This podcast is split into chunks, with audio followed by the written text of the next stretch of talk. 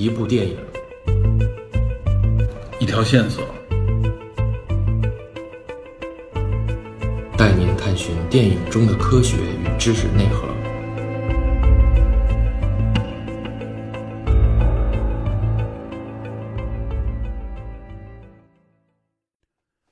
在本期节目的上集中，DB 从一个专业的超英漫画爱好者的角度，分析了扎导版《正义联盟》这部电影所存在的诸多问题。那么接下来，我想以一个普通电影爱好者的角度，谈一谈我的不同看法。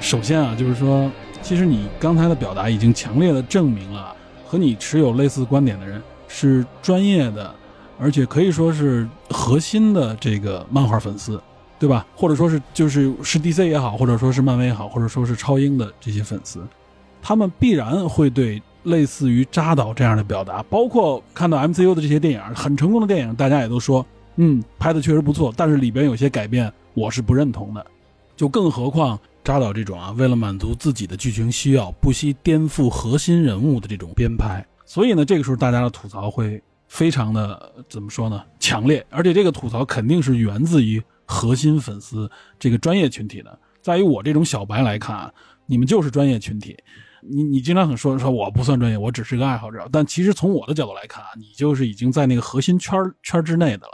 那我是离这核心圈至少还有两三层。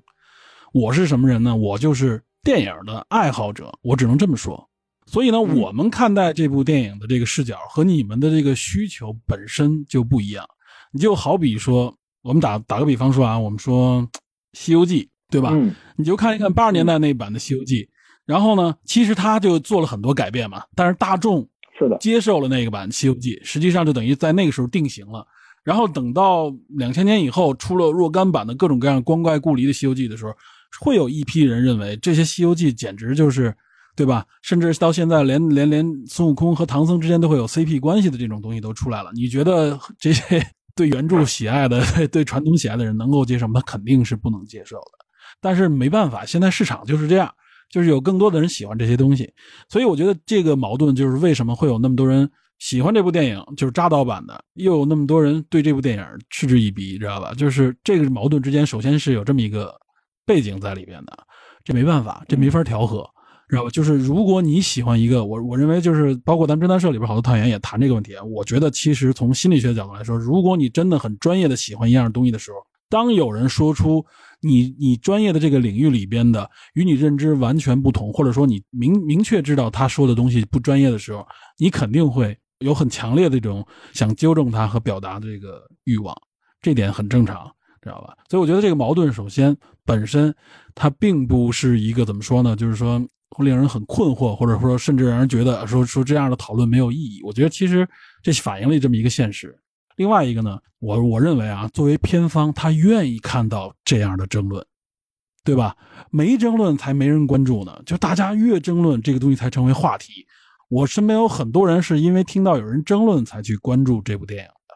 所以从从更大的角度来说，这其实我是觉得，对 DC 也好，或者说是对这种超英电影，或者说超英的这种文化来说，是个好事另外还有一点啊，就是我说一下关于资方，其实你刚才已经说了很关键的内容，就是资方的角度，他怎么来看待这件事情，他的评估的角度，我们就哪怕不从专业的漫画文化这个角度来去看的话，他从商业的角度来分析，他也能看到目前就像你说的啊，从第一部。这个钢铁之躯看，哎，是一部至少还大家觉得可圈可点的作品，很有特点，大家也愿意在这个扎导之前有已经有两部非常成功的作品，就是《三百》和《守望者》这两部作品的基础上，认为扎导有希望能够带出一个不同的风格来，所以呢，就把后边的整个这个重任就搭在他身上了。当初选择扎导的时候，我我写那公众号也说了，就是扎导是一个有八个孩子嘛，四个自己生的，四个领养的，他是。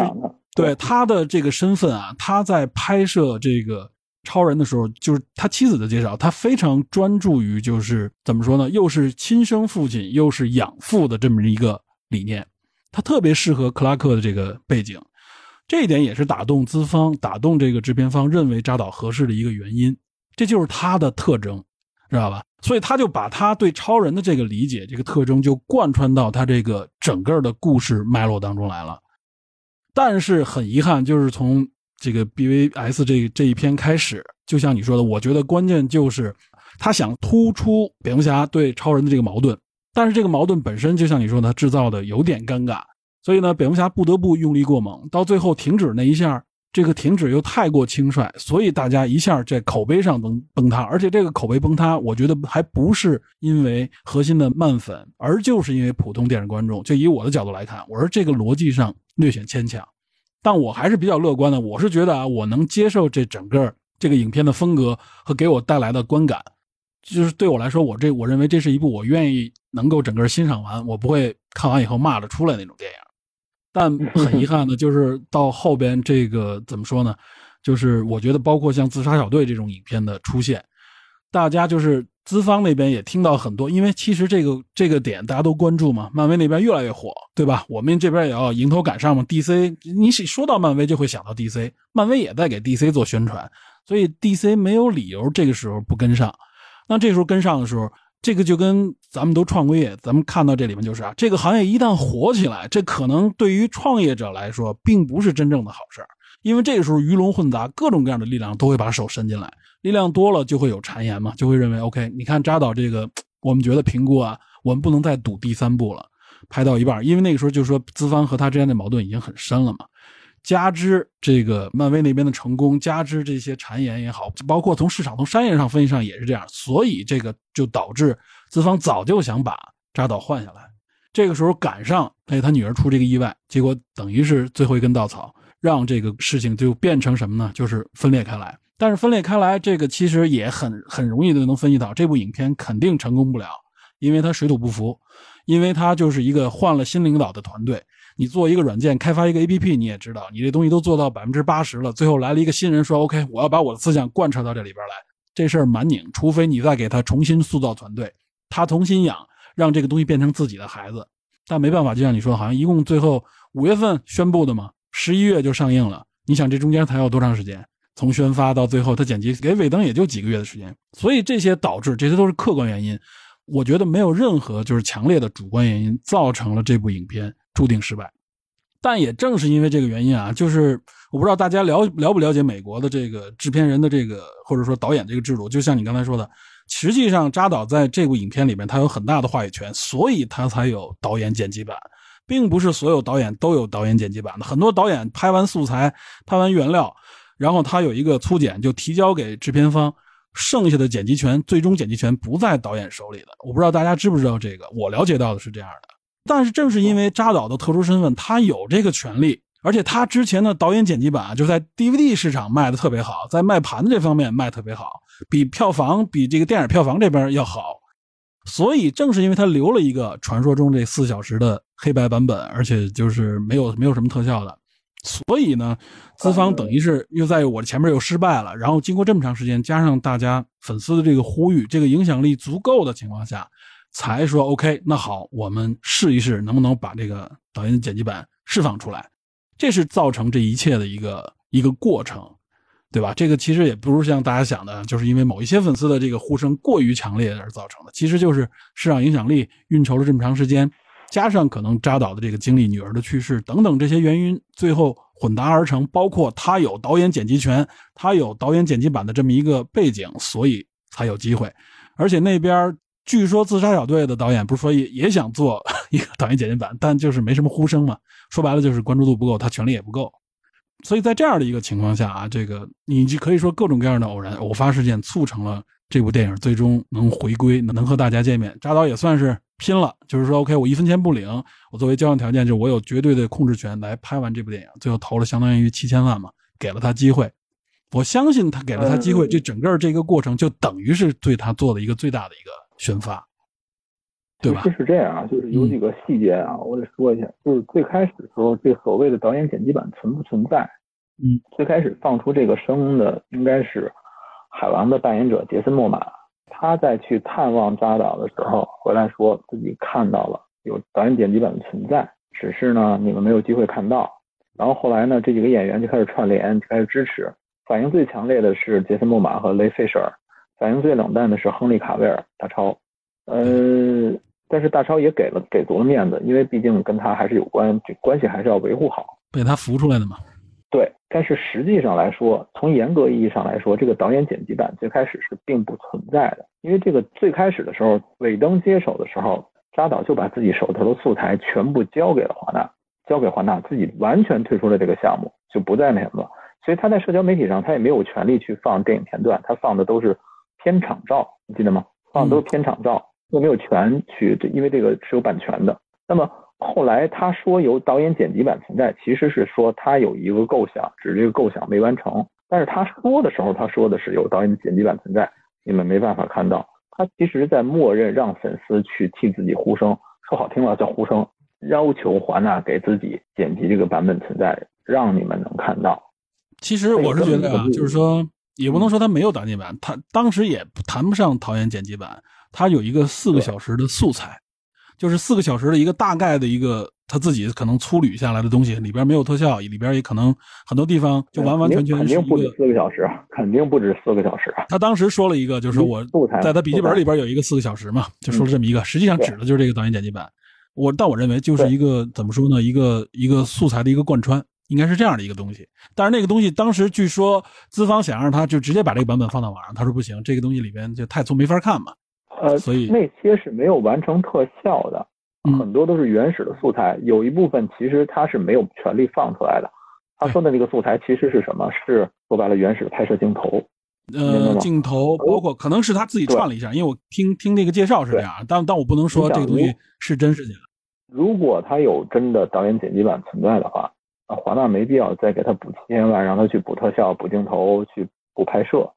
不，所以说呢，他说的这个不是导演剪辑版，而是说他留下了一个，就是这么一个四小时的一个。就是最开始的概念和大纲。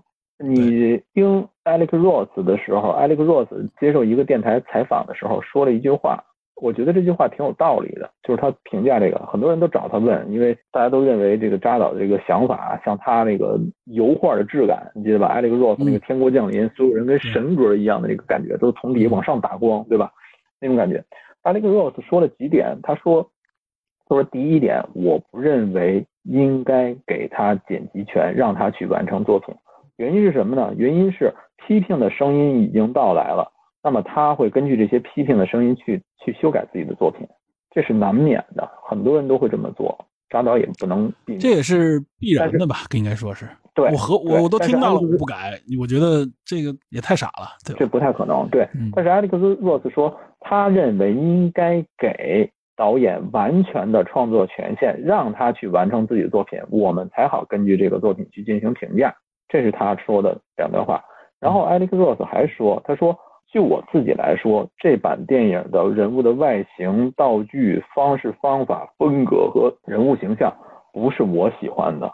说当然，我可能喜欢的那种，真的只能拿 CGI 才能做出来，这是他的全部看法。我觉得他说的挺客观的，就是说，呃，OK，他不喜欢这是肯定，但是他认为应该给扎导完全的创作权限，以免大家给他批评，然后让他去修改，这样大家看到的不是他最开始最初的想法，对吗？如果他能够把他真正那两版出来，我不一定走院线啊，有可能卖碟华嘛，对吧？华纳经常出碟。那有可能我把我最开始原本那个版本发放出来以后，也许大家可能会更喜欢，或者说呃怎么样？但是在院线上可能大家不会喜欢，对吧？我给扎导完全的创作权限，我尊重作者的这个创作创作思路和自主权，对吧？你院线怎么样？那是你院线的事情，你你给他自主权，让他去完成自己的作品，尊重他的创作意愿。当然，有可能比现在口碑更好，也有可能比现在口碑更惨，这都有可能。我们从这版扎剪来看，跟他故事大纲来看，你可以看到扎导其实削减了很多情节。关于路易斯的主线削掉了一部分，能感觉到弱化路易斯存在，他其实是修改了的。对，说到这个，我得为吐槽一句，《火星猎人》那个那个戏份变成玛莎，那还是那个第一部的将军本本体，这个太尬了，这个段。对这个身份，我是觉得贴在他身上，从应该是钢铁之躯就有这个人吧，对吧？然后最后到这儿给他说出他是火星猎人，我觉得没必要。其实还不如哪怕是火星猎人，你放到一个别的角色上面，或者说就是一个新人，没必要非得让这个将军说充当火星猎人。对，因为因为如果你这样的话，你第一步地球都被外星人进攻了，你作为一个超级英雄，你没有挺身而出，对不对？这个就很成问题。OK，如果说你说你真的害怕，你力量不够也行。OK，那么你为什么要变成玛莎去跟路易斯谈心？人家有真正的玛莎在啊，这个完全没有必要，我觉得这很怪异的这个处理手法。他想就感觉好像是火星猎人想要驱动什么情节，但是没给解释。这个我觉得就是呃，有很多粉丝说，哎呀，这是给粉丝拍的，我就特特别想问，这个粉丝是 DC 粉丝还是扎导的粉丝？DC 粉丝谁不认识火星猎人？我都认识，对吗？这不是给粉丝，不是给 DC 粉丝拍的，我觉得就是给扎导粉丝拍的。我跟你说一下我的心理啊，我看到他出现的时候，我看到他眼睛开始亮光，我说，哎，怎么回事？一看，哇塞，嗯，火星猎人，那看来这个扎导这个情节，看来是把火星猎人都归还到这个七人组里了嘛，就是正义联盟里边，我是这样的感觉。但是我是觉得，哎，怎么放到这个角色上，哎，实在是有点别扭。但是我觉得很惊喜啊。惊喜的原因就是因为哦，这里边有火星猎人，我知道这个人。我觉得，对我对于我这种人来说比较受用，知道吧？我觉得不是说谁谁哪种人，就是说，呃，你出现这个人物，呃，你可以有伏笔，但是你伏笔是为了主线来服务的。咱们举个例子啊，MCU 当中最开始出现若有似无的 Wakanda 的元素，据说是在铁人二里边有一个画板，一个蓝幕布，有一角落有人说那写着 Wakanda，但是大家都看不清。直到复联二剧情中，绿巨人说 Wakanda Wakanda 的时候，才把这个东西出来作为彩蛋拿出来，包括震惊的元素，包括那个动作捕捉大师那个演员叫什么来着？他出演的那个角色，然后最后到黑豹的时候才出来。我觉得这样一步一步铺垫是很瓷实的，跟剧情也相关，也能结合紧密。但是你一个火星猎人，首先你是一个将军的身份，你又变成 Masha，然后你又去找路易斯。你之前的隐藏很怪，你现在的变身也很怪。我知道你是火星猎人，我知道你能变身，但是你这么做是为什么？不清楚。所以我觉得从从这一点能看出，人物是有损的。这个人物应该是扎导在重拍的时候，或者说是在这个补拍的时候给他补进来的。肯定是补拍的，肯定是补拍。为什么？因为他觉得就是说这个人物会引发很多的。这个大家的关注和讨论会给大家惊喜，而且大家会觉得哦，后边这应该意味着更多的人了。这个角色大家都就像你说的都知道，知道吧？所以他的出现就很重要。那你前面两部为什么没有？因为前面两部确实就没有火星猎人的这个身份，就压根就没考虑过这个人。这很简单，我觉得。其实我为什么说他是？对我为什么他是补拍出来的？因为你看他变身的时候，他是用斗篷带出来的，他的预算不够了，对吧？他用斗篷带过来，把这个人整个变成这样。如果他不是直接变身，对吗？反倒是最后结束的时候，蝙蝠侠噩梦惊醒火星猎人出来跟他一段谈话，我觉得那个非常稳妥，没有太多毛病。对，但是中间其实哪怕就作为一个彩蛋放到最后，我觉得也行。对，对，就没必要非得让搬淡一下。我觉得就就有点别扭，没必要啊，真的没必要。你这么处理这个人物，我说句不好听话，所有人都跟路易斯有关了吗？太怪异了。而且你要是能变成玛莎的话，之前玛莎跟。跟路易斯那么多次谈心，有哪次是是不是还是火星猎人变的呀？有点克苏鲁人的感觉了，是吧？对，然后然后成了火星猎人，成了超超人他妈了，这太怪异了，这个就会觉得你会觉得不寒而栗。应该是他，应该是他。你之前你看钢铁之躯里面，你看钢铁之躯里面，你看那个那什么里面，超人大战蝙蝠侠里面都有玛莎的戏份，嗯，对吗？也都有路易斯的戏份，还有他俩见面的戏份。你从这儿要倒退化，是不是？你觉得浑身？有点有点不寒而栗的感觉，火星猎人大操盘是吧？对，他在干嘛？然后有人说还有摸手的镜头，我没看到。要有摸手镜头，这事儿就更恶心了。有摸手镜头，对不对？他把那谁手特意拉过来嘛？我天，那太别扭了，这真的太你你会觉得浑身鸡皮疙瘩吗？你会觉得哎呀，这这好怪异这种感觉。啊，蝙蝠侠实际上也不是也不是蝙蝠侠干的，也是他干的，是吗？就 你会不由自主的往那儿联想，你会觉得好怪异，很诡异。但是我觉得应该那一段以后应该没机会去展示这些了。我觉得对，就是有人问说说为这个正义联盟会不会有续集？目前看是肯定没有。但是如果它的真的能给 HBO Max 带来一大部分新订阅用户的话，对啊，不是没可能，不是没可能。拍拍个单独的剧集呗。哎嗨，这个就个人电影都没有呢，先拍剧集这也行啊。适合网上平台吗？这个我觉得啊，就是这些内容都。理解的情况下，我想为扎导说几句话啊，这个才是真正最后引战的内容，知道吧？你你讲这个。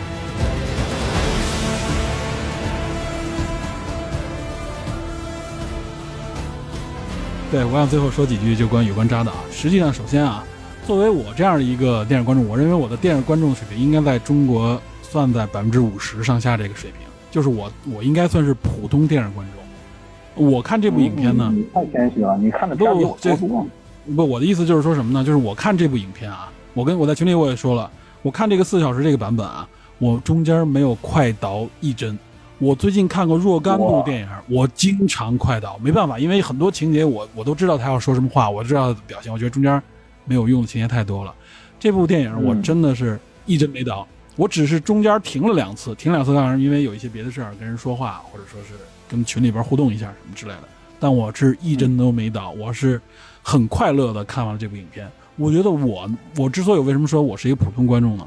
我代表了给这部影片打高分的那群人的一个普遍心理，就是我们觉得这部影片很完整，比原来那个影片好，而且弥补了这部影片原来没说清楚的地方。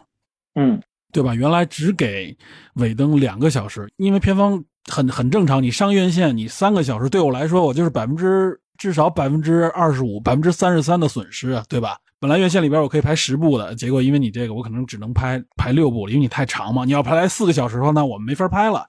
这也是导致制片方和扎导之间闹翻的一个原因之一，知道吧？就是他这个版本他要坚持那么长时间的话是不行的，但上下集又不给机会，所以我是觉得就是回过头来说，我看这么一个四小时版本，我在这样的一个心理的基础之上，我看完了我是很满足的，知道吧？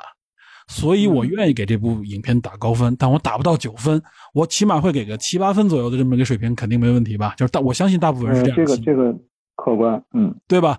我肯定不会像原来原来那个影片连六分都不到嘛，对吧？那是一个不及格的分数。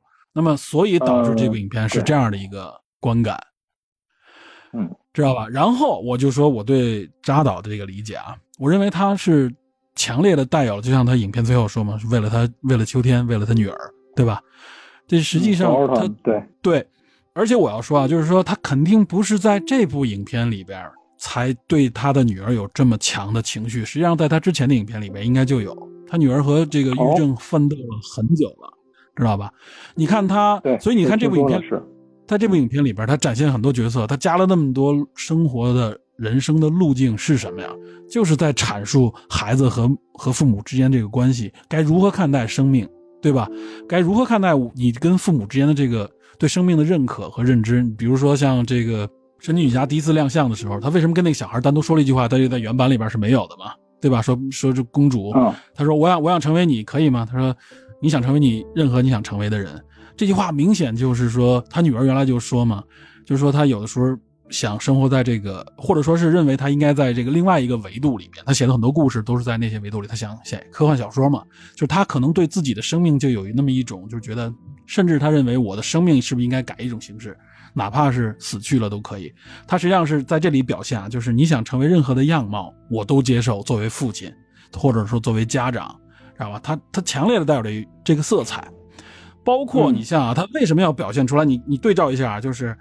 就这个这个恐怖组织这个团队出现的时候啊，在他这版本里就显得特别的阴暗，特别的怎么说杀气很重。在上一版本里边就没有这些，有一点点甚至有点搞笑的感觉。在这版本里，为什么用这样的方式呢？他这种黑暗的感觉，实际上也是为了反衬啊，这个怎么说呢？是生命的重要性也好，或者说是这种绝望的这种心态，然后他有他是有强烈的这种愿望在里面的。没有，我觉得是三点啊，三点。第一。他跟小女孩的对话在漫画中有类似的桥段，就是神奇女侠见到一个小女孩提了那一把宝剑，然后小女孩说啊你是谁谁？他说对你不怕我吗？然后说我不怕你啊。然后两个人什么就一段对话，就接近于这个，只是说扎导给他处理了，说你也可以像我这样，对吧？嗯，当然他肯定是有自己的这个想法的。第二点就是说，呃，秋跟扎导的关系好像说秋相对来说在这几个子女中更喜欢科幻和超级漫画英雄这类的东西，就是。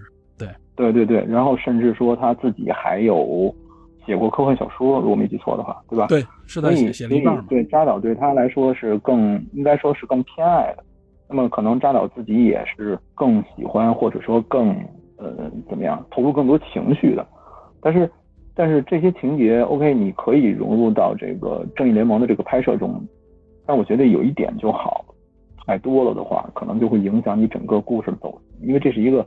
这么大的一个项目，对吧？它不是说完全你一个呃个人掌控的一个个人风格的作品。所以说这个是什么啊？嗯我我我我跟你这么讲啊，就是说，其实漫画作品把它还原到电影当中来，好不好拍？说好拍也好拍，因为有那么多的基点，对吧？就像你说的，任何一个桥段描写，我都可以介入进来。但是对，有时候你看上去就感觉，就像有的时候我看一些，呃，包括 MCU 的一些作品的时候，我感觉就是也就是这么回事儿，就我就看个热闹，嗯，我最后没有什么印象。为什么呀？对因为它缺了一个灵魂。这个灵魂是怎么注入的？这一定是创造者，一定是自己感动的那部分注入的。就是，比如说，对于扎导来说，他可能对嗯孩子的这个关注，对吧？包括他嗯他这个影片筹划的时候，他也是有一半，就是粉丝们有一半的钱捐到那个防自杀协会里嘛，对吧？他女儿实际上之前也是其实创造了这么一个活动嘛，就是他的注入的灵魂的这个特征是什么？注入灵魂的特征是他对这一点，对孩子作为一个养父也好，或者说作为一个父亲，他的看待，这就是他要注入的灵魂。但是他注入的这个灵魂，制片方认不认可，或者说是市场认不认可？那在原来是不认可的，但是在现在，在这样的一个环境下，在走过前面这些历程之下，显然大家认可了。这就是为什么分儿这么高。然后现在大家可以说把这事把这件事都认为认为说是什么 DC 家的过年这件话来说，这实际上我是觉得啊他注入了这个灵魂，但是这个灵魂是漫画爱好者们不能接受的。这就是我说，这实际上是核心群体不能接受的，因为他注入这个灵魂，很多造成了，就像你说的，超人、蝙蝠侠巨大的改变，对吧？弱化也好，或者说是很多东西，很多东西必须隐藏起来也好，这所以他是为了照顾这些情节，他注入的灵魂，他无时无刻的不在展现对对这方面的一些理解和呼唤，包括你像比如说钢骨，对吧？钢骨这个角色，他和他父亲之间，钢骨为什么会叛逆啊？他处在那个灵魂上大学的时候，这十几二十岁的时候，就是最叛逆的时候。这实际上是人之常情。有我记得我看看这方面的资料时候说啊，说这个年纪的孩子恨不得把父母杀掉都有可能。他这打打趣啊，但实际上证明和父母之间的是一种矛盾关系。他认为他父亲在他成长的过程中没有陪伴他，所以他母亲去世嘛，记恨于他。嗯实际上，在最后，你看他还看到了一个这个自己的这个一家人的那个形象，实际上也是利用他对家庭的这么一个观感，来来来，这这三位一体来控制他们想。但是这里边展现出来，就是钢骨的这个成长，也是一个自己对生命啊，自己如何看待这个亲情之间的这种关联，对吧？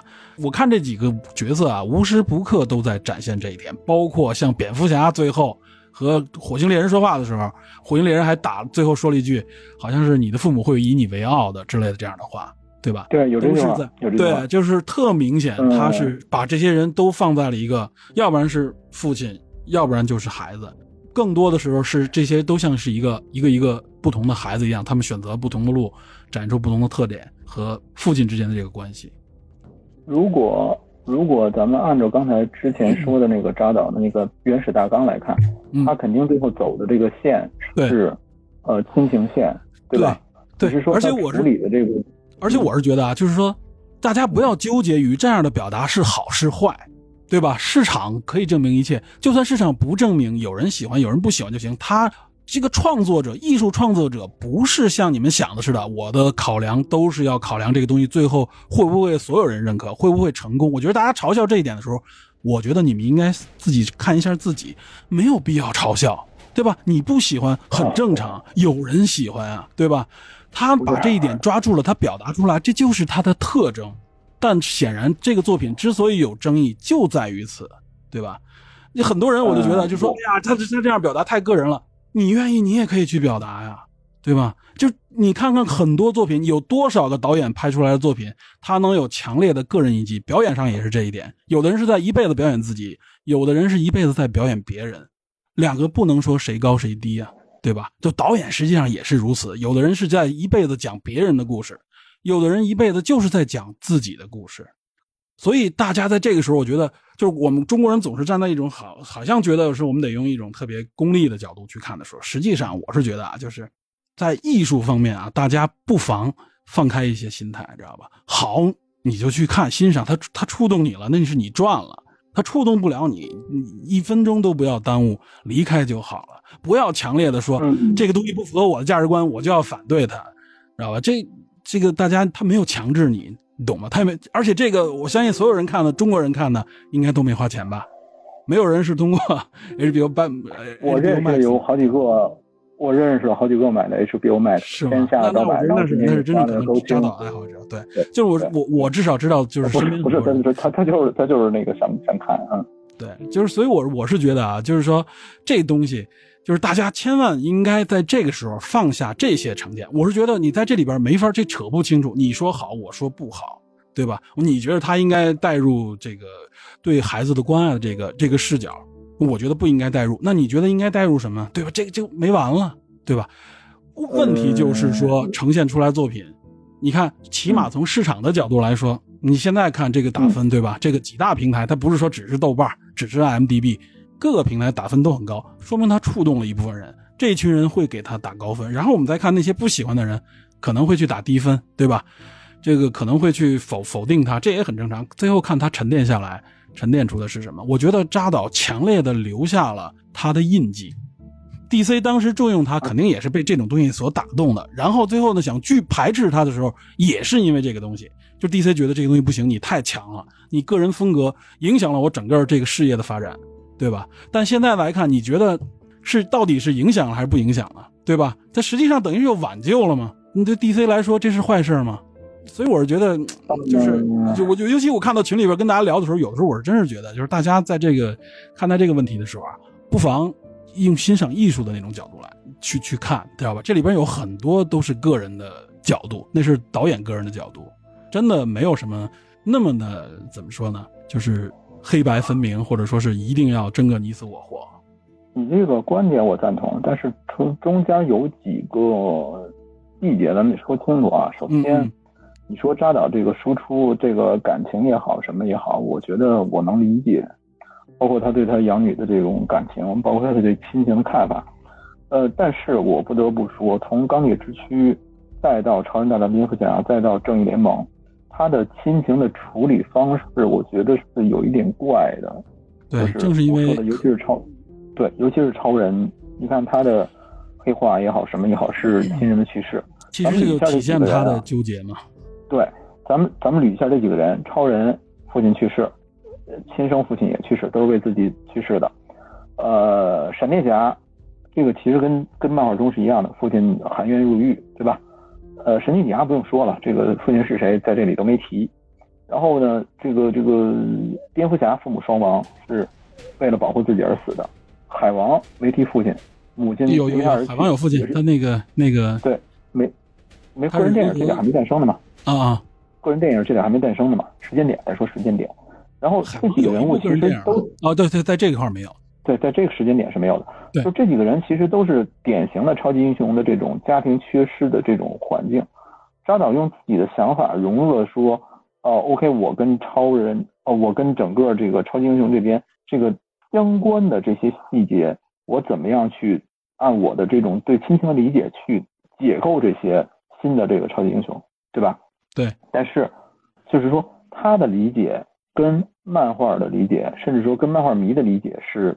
偏实际上偏差比较大的，我相信大家对扎导的喜欢肯定源于他之前的成功，还有他强烈的个人风格，这是没有问题的。尤其是是我，尤其是守望者，这个影响太大了。呃，对，对我还是那句话，守望者如果不是阿兰摩尔的作品，扎导不可能拍这么成功，这是实话。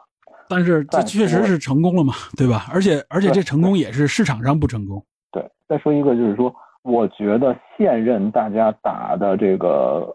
高分大概有几万人吧，大概有几万人。这几万人，多数还是扎导粉丝。大家为什么会认为圆梦了也好，过年了也好，爽了也好？其实大家纠结和不满的地方在于什么？在于华纳中途把扎导开掉，强行塞进了尾灯，而尾灯又贡献了一个大家觉得很怪异的作品。大家有一种报复的心理。我不得不说，这是肯定的，而且很多的人都是这个想法。所有人带着这种情绪去给打分的时候，这个分数是肯定是跟我们现在能理解的这种高。就是说，这可以说就是他创作的一部分嘛，对吧？这个故事本身，你看他为什么用黑白的一个破烂的旗帜这种方式，对吧？就重生的那种感觉，对吧？就是这部分人了解了这个大纲之后，还分为了两部分，一部分觉得哇，这个大纲是这个样子，我真的很难接受；另外一部分觉得这个大纲有什么？我觉得很 OK 啊，为什么路易斯就不能怀蝙蝠侠的孩子？为什么超人就不能够那什么？你看这个，这种包括包括包括被扎导的采访中，他也说嘛，他有这样的事情，他直接就说。而且包括他看到很多东西的时候，他会说：“哎，我看到这个漫画，我看到他包括对自杀小队的时候，他说看到里边的一些设定，包括小丑的设定，他很感兴趣。他是一个怎么说呢？他是一个艺术创作者那种角度啊，就是心态在这方面很开放。他这个时候他考虑的绝不是漫画的传统是什么，知道吧？他考虑的就是他觉得从我的创作角度来说，哎，我觉得这个有新意。”而且可能市场上也接受，那他是他完全是这样的一个一个角度嘛。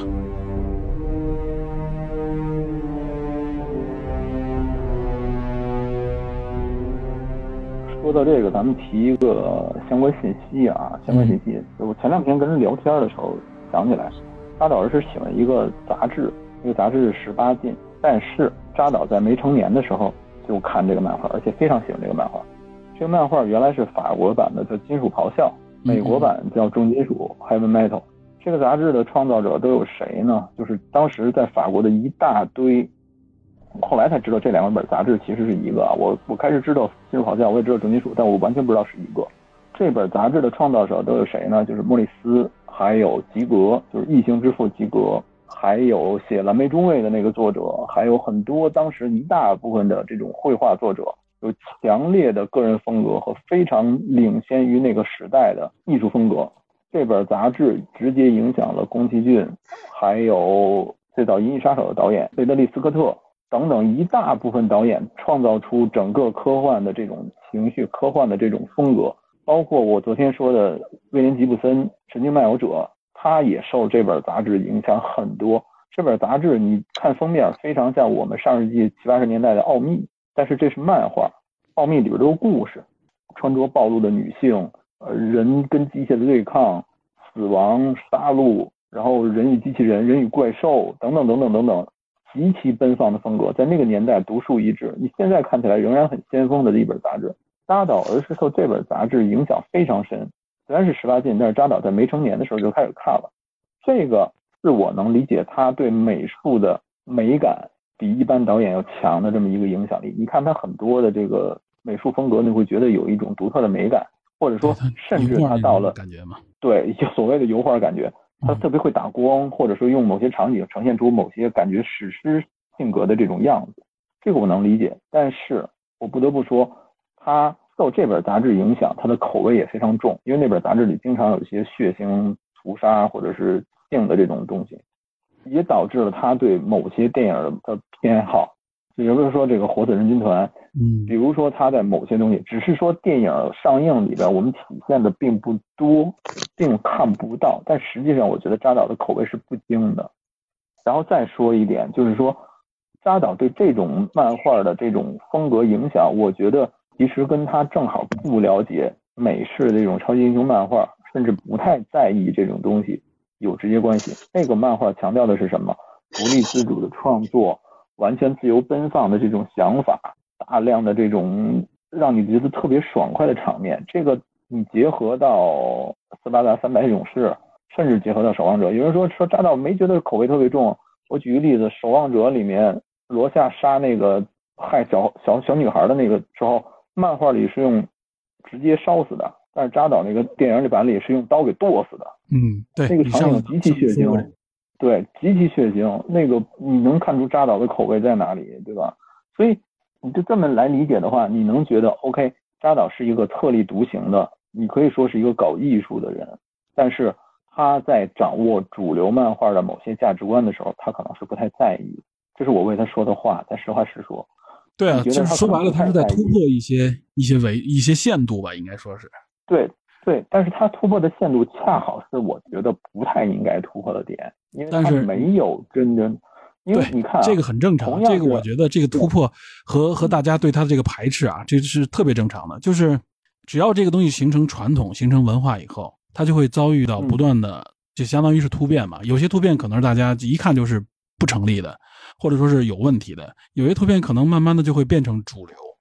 但是说实话，就是不认为扎导的这个东西能成主流，因为他描写的恰巧是那种最核心、最呃，如果说白了吧，就是他他他去他去编导《复仇者》的话，假如没有凯文·费吉的话，他去编导《复仇者》的话，也许都不会像现在这样口碑这么大的争议，因为《复仇者》的影响力远远不如《正义联盟》。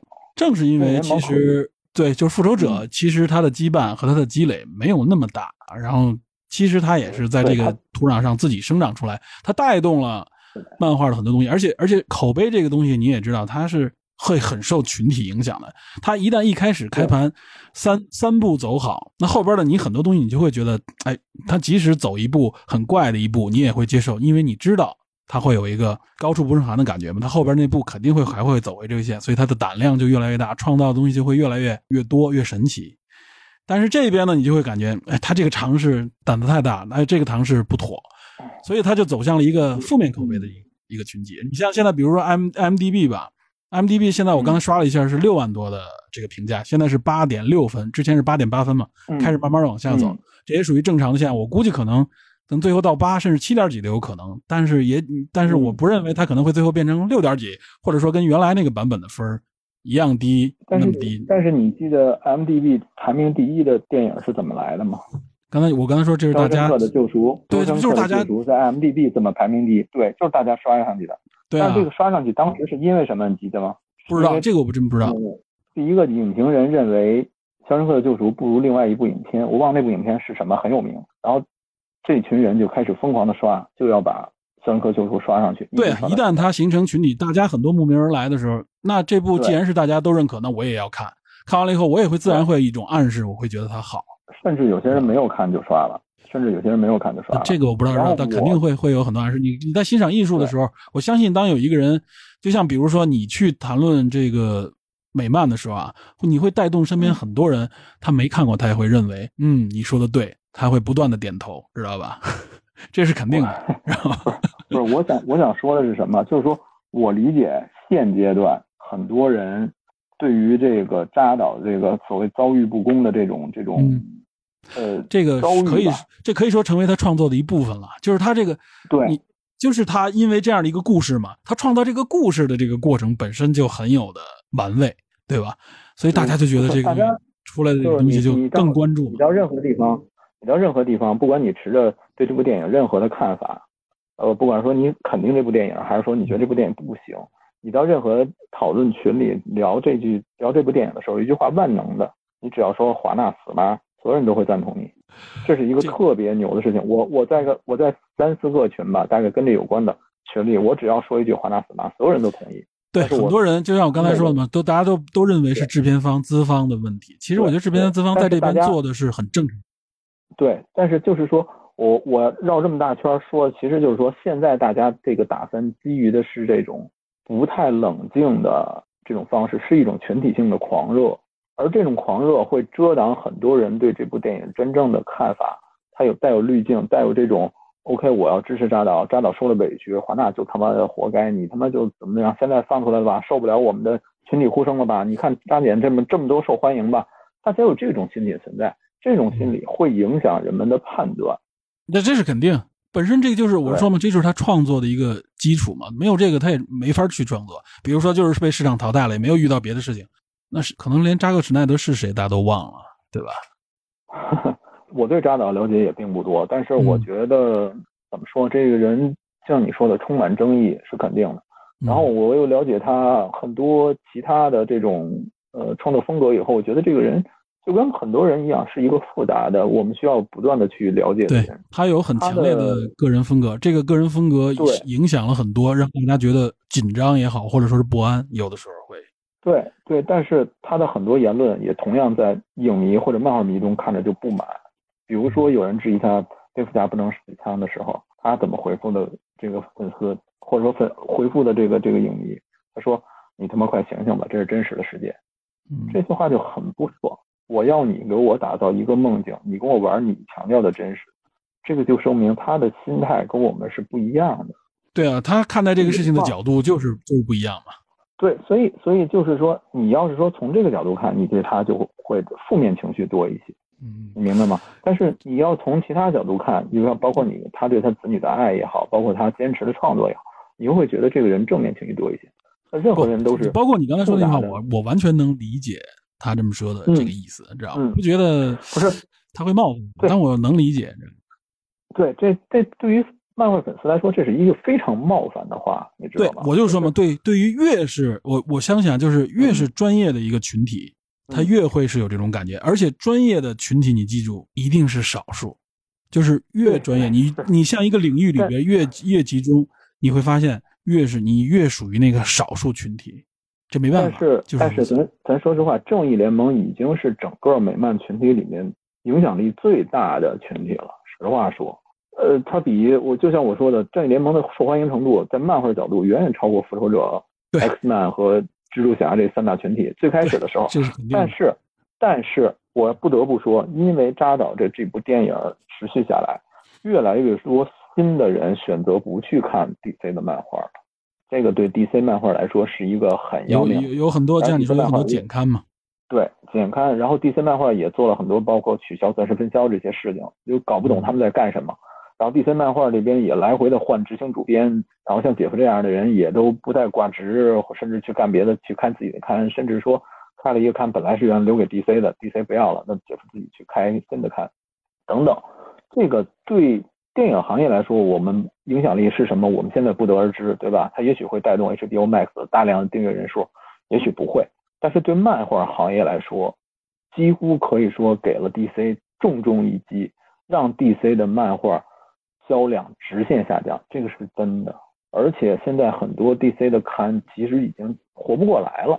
所以为什么华纳要换他嘛，对吧？这个嗯对其实是大家都看到了的。对，就像咱们之前说的，说整个这个这个超编大战的时候结束以后，蝙蝠侠和超人的这个玩具日常销量减了将近一亿美元。不管这个数是不是真实的，这受打击是肯定的。那么带动了漫画，漫画本来也是我不断有人写新刊，不断有新的人物，这个新的人物经过几十年的不断折腾才能立得住。现在因为电影，或者说因为整个一套体系的崩塌，导致了漫画销量直接减少。在疫情的影响下，本来大家上线下的这个漫画店的次数就越来越少，然后现在电子刊是什么？电子刊你看完了以后，有的还不再给了，就是你看完了就完了，就不再你说说能缓存到本地的那种感觉。这嗯这这种时候，对于漫画群体来说，呃，不满是肯定的。你毁了我心目中经典的人物，你还毁了我看漫画的这个可能和途径，你还使我看漫画更多的这种乐趣变少了。然后很多人现在没办法去看老刊，看不了新刊，因为新刊越来越少。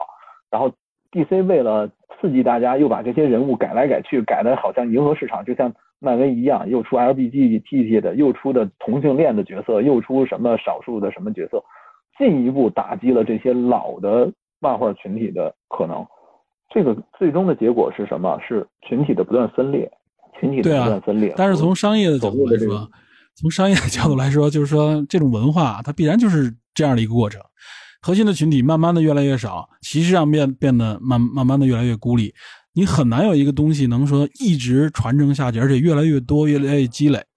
其实没有的，就文化一直是在艺术文化一直是在转变，这没办法。这个我觉得是慢，呃，咱们与其说是扎导的问题，不如说是华纳首先自己就没想清楚，不管是说他电影的定位也好，还是说请导演也好，我觉得我觉得华纳是受到了漫威的快速成长的影响。其实他完全可以像一开始的，他就是独立的去拍这些东西，他搞一个这个怎么说呢？集结式这种方式啊，去应对，这个是所有人都能想到的。但是越是万众瞩目的这种东西啊，它最终失败的这个可能性越高，知道吧？就是大家都觉得这东西应该是志在必得，肯定能成的东西，肯定成不了，知道吧？都是这样，就是因为所有人都觉得可以，我我知道该怎么办。你到那个时候一捏在一起就全乱，你知道吧？越是少人关注的时候，可能给他空间，这个人越能创造出一些东西来。一是说，你看他能出现精品，比如说《哈利波特》系列那么长，包括现在《哈利波特》出出前传，但是他也受一个影响，就是说他没有强大的制片制片人中心制来确保这一系列的东西一直持续不断的往后发展。今年漫威这边《旺达幻视》结束以后，马上今天《猎鹰冬兵》上，《猎鹰冬兵》下个月结束，结束以后有可能五月份的寡姐寡姐电影。如果寡姐电影上的话，OK 最好。那么紧接着六月份洛基的剧又上了，他一直在踩在这个节奏上。下半年还有《永恒族》也好，还有什么《鹰眼》也好，还有其他的剧和电影不断的穿插在这里，他是事先就紧密的规划好的。华纳缺乏这种强有力的人物和真的懂这个方面的人在这里规划，也缺乏真正耐心。这样的话，他这时候他没有耐心，那因为他在追赶嘛，他没有耐心了。嗯嗯，好，杨过与雕都出来了啊，所以所以所以你你觉得就是说创作理念和创作思路，我们其实可以去寻找，但是你真正的运行一个商业的计划的时候，对吧？你怎么样把它落实到真正纸面上，确保收益？电影现在续集越来越多，新电影独立小成本的也越来越多，大家不敢犯错了。为了什么？为了确保收益，经济下行，大家都要确保收益，所有人要吃饭。那亏一步钱，很多人就没饭吃。那年你看阿汤哥拍《碟中谍几》《碟中谍七》的时候，在片场因为一个人员工没戴口罩大骂，在那里痛骂，然后传为佳话。那个录音你听，录音你听过了吧？对吧？嗯，对。那么强烈，因为他同时兼任制作人和制片人的身份，他有这个权利，对吧？那只有这样铁血的东西，才能保证高品质。对吗？如果你太过放松，你太过跟演员打成一片，你没有强有力的手腕，你自己的想法又天马行空的话，那么这个剧的质量就很难讲了，就肯定不是大家所喜欢的那种感觉。对，这个肯定是因为他这是个创造，而且我觉得啊，就是扎导在那次失败之后啊，这一次的用这样的方式拍这个扎导剪辑版，这应该会在历史上绝对会留下一笔了。这之前没有过这样的这么强烈的一个啊，用这样的方式回归的一个导演剪辑版，对吧？一个已经被完全一个，他这个我就说这个事情，他已经本身它就是一个值得研究的一个事情，他会绝对会后面很多的类似的，或者说很多影响后面很多电影的，或者说艺术创作的一个发展。比如说很多人就会呼唤别的什么导演剪辑版会不会有，对吧？然后创作上大家会不会变得会？会有一些影响。那个大卫 S 高耶问他要不要出剪辑版，出那个新神奇四侠剪辑版，然后他拒绝了。这个这都是以后大家很有可能会拿来这几部啊，这个可以说是滑铁卢影片出来，已经开始了，已经开始了，就是所有人都在拿，就渣男剪辑版刚出的时候，所有人都拿这个。呃，这些导演失败的什么东西，然后问他，哎，你们要不要出剪辑版？嗯，基本上都是。其实，其实你看没看出来？这也反映出来，就是说，实际上大家对创新的东西，就像你说的，越来越惧怕了，不敢创新，所以大家更愿意说从原来的失败当中找好东西。我觉得不是说剪辑版能代表创新，我也不认为。不，我就我说我就说剪辑版也不是创新嘛，所以大家用这种方式去找一种所谓的安全，你只要是呼声够高，我把你生产出来就可以。反而新的东西尝试了肯定会影响啊，就是大家全新的东西就会影响。如果我说好听的点是扎导剪辑版是对扎导给自己粉丝，而不是 DC 粉丝的礼物。对，他绝对不是给 DC 粉丝。我觉得 DC 粉丝忘了这件事情，他绝对不是给你们的东西。对，所以所以我觉得这些人说这才是纯正的正义联盟也好，说这才是我是 DC 粉，我很喜欢也好。也会必然遭受那些真正 DC 粉丝的排斥和觉得不适，甚至觉得有些恶心。就是你根本我拍的就不是我想象的，你你甚至都都没呈现出一些什么什么东西，你就是加了几个人物，然后就告诉我说是给粉丝看的。对不起，我不接受，对吧？你其实是给你自己粉丝拍的。那 OK，其实扎导未来的方向其实什么？就是他自己独立风格的电影，他创造一个独立的可能小宇宙的方式。对，呃，不一定是小宇宙的。他就给他固定的群体群体，他的拥趸去拍他们喜欢的片子，我觉得就挺好。这双方都好。绝对是一个具有强烈个人风格的一个能让人记住的导演，但他不是说顶级大师的那种那种感觉。对他，他绝对不是你。我就那句话，他现在评分快赶上诺兰三部曲了，你觉得可能吗？这个这个客观的说肯定不行。我觉得七分应该是没有什么问题的，对吧？七分我觉得都还有些人受不了慢镜头呢，对吗？对不对？我是一个非常反感慢镜头的，我当时看他的影片完全没有这种反感。那你那你真的挺挺喜欢这点这电影？对，我就看这电影，我感觉哎呀，真的是弥补了我之前对这部电影的这个消极的看法，你知道吧？就真真的是这样，我就是没有任何这个 DC 画的这个羁绊在我身上嘛。我我突然想到一点，咱俩聊三个多小时了，是不是该让大家聊了呀？对对对对对，刚才我看有人已经说了，说要要赶紧说问问几个问题。咱们就先暂时聊到这儿啊，后边有什么东西咱实在不行，咱可以再补两句嘛，对吧？咱们现在就进入提问环节。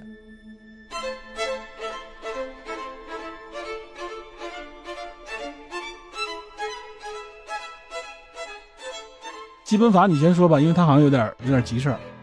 二部的这个基本法同学，哦，行吧。其实想说的基本都被你们说完了，嗯，然后那我就随便挑几个点，我随便说一下吧。就看完之后，主要是想说蝙蝠侠，因为这个 DC 漫画其实我自己也不是看过很多，那就是蝙蝠侠看的多一些，像一些动画啦，这些什么黑暗骑士归来这些我看过。我就是感觉这个扎克施奈德就是不喜欢蝙蝠侠，他就是个超人吹，整天把超人啊 这个什么耶稣啊、上帝啊、神啊，然后蝙蝠侠嘛，按照他的一些说法，就是 wait the fuck up，grow up 啊，这是现实世界 reality world 啊，你快醒醒吧啊，现实世界啊，凡人凡人是什么样？凡人就是蝙蝠侠这样，是吧？啊，打架挺厉害的啊，有点想法，也就不过如此，在神面前他算什么？对吧？他肯定就是这种想法，就我我猜测，我也不知道是不是，我是从他一些说的话里面，我猜测他可能是这种想法。所以蝙蝠侠落的要落的要死，真的。你像 BVS 里面呢还好啊，BVS 那时候我看的时候，这个等于说超人大战蝙蝠侠，他这个噱头啊，等于是大家都觉得，哎，超人跟蝙蝠侠怎么打，对吧？这个没得打，对吧？这时候都是这么想。然后我那时候呢，因为我之前是看过《黑暗骑士归来》嘛，我就知道他大概是。一些肯定有一些跟《黑暗骑士归来》很像的地方，那我就跟朋友说：“哎，你们不懂啊，你们你们懂什么？我跟你讲，有的打，非常有的打。”然后就去看看完，结果他们都快睡着了。那我自己也是感觉挺长，但是但是我要说一下，BVS 里面呢，这个怎么说？蝙蝠侠还是符合我的预期吧，起码他有做到一些个什么？他跟超人打之前，他做了一套盔甲，这个跟《黑暗骑士归来》里面是一样的。那个盔甲虽然在电影里就跟纸糊的一样哈，但是有总比没有好，对吧？等于是他有做准备。蝙蝠侠他也有很多的战甲，就适应不同情况的各种各样的战甲。虽然我自己没看过，我也是看了一些科普的。到了后面的正义联盟里面哈，那我们知道蝙蝠侠等于说是先知先觉嘛，他在 BVS 结尾就说啊会有更强大的敌人来。那我想那很简单。按他的性格是吧？正义联盟里面他肯定要开始准备了，对不对？那首先就是我护甲得多做几套，我要应对不同的情况。但结果到了正义联盟里面，他好像也没有什么特别的护甲，我就觉得有点错愕吧。然后他就穿了一般的那种侦探甲，就是对付一些人类那种侦探甲，就这样子过去跟那些牛鬼蛇神在那边打，然后呢就显得又很笨拙啊，又非常的无力，就像一个凡人。我是觉得他这个规划，不管是扎克施奈德也好，还是说华纳也好，个人啊，我有些个人的看法，就是是这样的，就是你看以前我们都知道 DC 是比较强的，是吧？蝙蝠侠、超人都是种子选手，那么现在漫威十年过来了，十年他这个一些人气，等于是我们刚才 DP 也说了，是吧？DC 很多什么销量也下滑了，那就等于是人气都被吸引到漫威这边了。那么在这种情况下，我是觉得，不管是扎克施奈德还是华纳，他们应该要怎么做啊？这等于是我自己开个脑洞，应该要就是怎么给这些 DC 的角色拉回人气呢？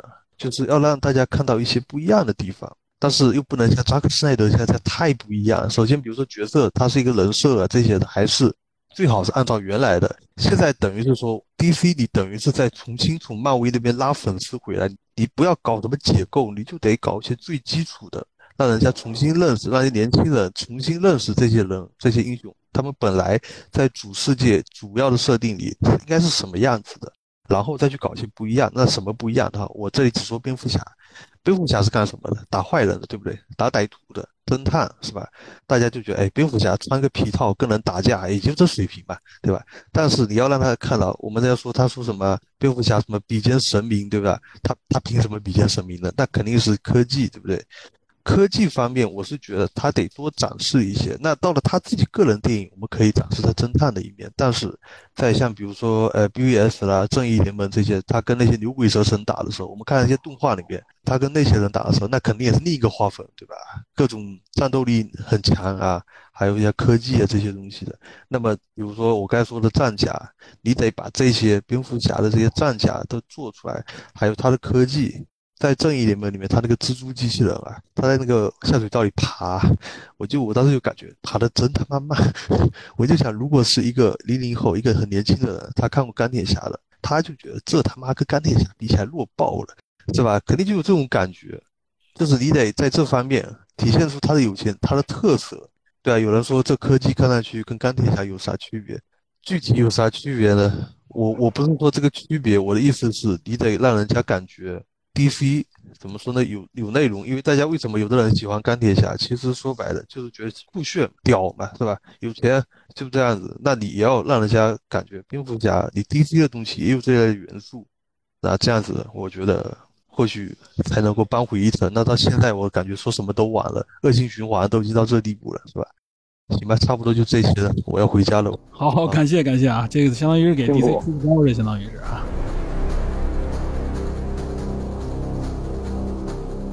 这是怎么介绍？应该算是色霸是吧？几部还用？其实今四部，现在是四部。好，就今天晚上聊天，其实大家一直在说的一个就是关于分裂。一方面就是 DC 其实内部就是一个关于扎导粉丝还有漫画粉丝的分裂，然后再就是 DC 与漫威的这种现在就是大家所说嘛，就是这种电影风格上的分裂。关于这点，我想转换一个思路，就是跟大家讨论一下哈。嗯，就是在 DC 内部，就目前来说，我们不管说是扎导的粉丝还是 DC 漫画的粉丝，我觉得至少大家肯定都有一个愿景，就是想看到更多 DC 的电影。呃，虽然就是嘴上说着就是哎呀，漫威爆米花呀怎么样，但是我相信每一个就喜欢 DC 的人，都幻想过，哎，希望 DC 有一天也可以像漫威那样子。哎呀，拍那么多的电影有那么大的受众，所以就如果从这个角度出发的话，就是也是刚才我看到有聊天就说到过，就是如果就是按照目前扎导的整个这个人设呀，还有他的剧情设计去拍的话，目前这个 DC 电影宇宙可以走多远？我就首先从蝙蝠侠来说嘛，现在蝙蝠侠大家所看到呈现出来的状态的话，其实我在今天晚上就是聊之前，我也大概自己想了一下。其实扎导的这个蝙蝠侠在漫画中，你要硬去说的话，就还真能找到一些能说得通的地方。就是在那个对线索，就是在那个红头罩里面，当时二筒不是回来找蝙蝠侠吗？然后他俩在聊天的时候，二筒就质问过蝙蝠侠，就说：“哎，我当时被小丑杀死之后，你为什么不去替我报仇？”然后蝙蝠侠就对二筒说过，就说：“如果我允许自己走上杀戮之路的话，我将永远无法回头。”然后，那我们就把这一条带入到那个扎导的这个蝙蝠侠里的话，其实我们能够看出来，包括在 BBS 里，呃，我记得是有一段，就是他在准备去跟超人打之前，他在那个蝙蝠洞是跟阿福对话过，反正类似于说过就是什么，我们现在都已经是罪犯了，我已经没法回头了，类似于这种这种话，我记得是有一段，但是具体台词是什么我不太清楚了，因为看的有点久。然后包括到后面就是 BVS 结尾，超人战死，然后我们在不管是院线版还是这部导剪版的正脸里，都可以看到蝙蝠侠对超人其实是有一定的愧疚的。他觉得，嗯，他也意识到了，就是自己的那之前的行为是莽撞怎样也好。然后包括到就是院线版和这个导剪版里，其实给我的感觉哈，就是结尾的那个大战部分，其实。蝙蝠侠感觉是有种自毁的倾向的，就是他都是在主动提出，哎，我要主动冲进就是类魔的这个圈子里去，都有一个台词，就说你们不用管我了，你们去执行你们的计划就好，我会掩护好你们的。给我的感觉就是他在一种自我毁灭的方式，就好像是去赎罪，或者是对自己之前造成的这些错的一些挽回。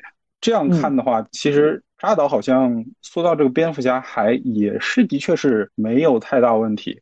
然后蝙蝠侠这边说完了，然后再说超人的话，我觉得最大问题就是超人的漫画我看的不是很多，但是就我来看的话，其实超人之死就是在这整个超人的漫画来说的话，应该算是超人最大的一个转折点，或者是说如果把超人的剧情拎出来的话，这个超人之死这一段应该是最有噱头的。然后结果呢，就是扎导把这一张王牌就是在超人露面的第二部电影就用掉了，然后。之后的电影再怎么去拍，扎导现在呈现给我们的就是，既然超人复活这张牌就用完了啊，那我就让超人黑化吧。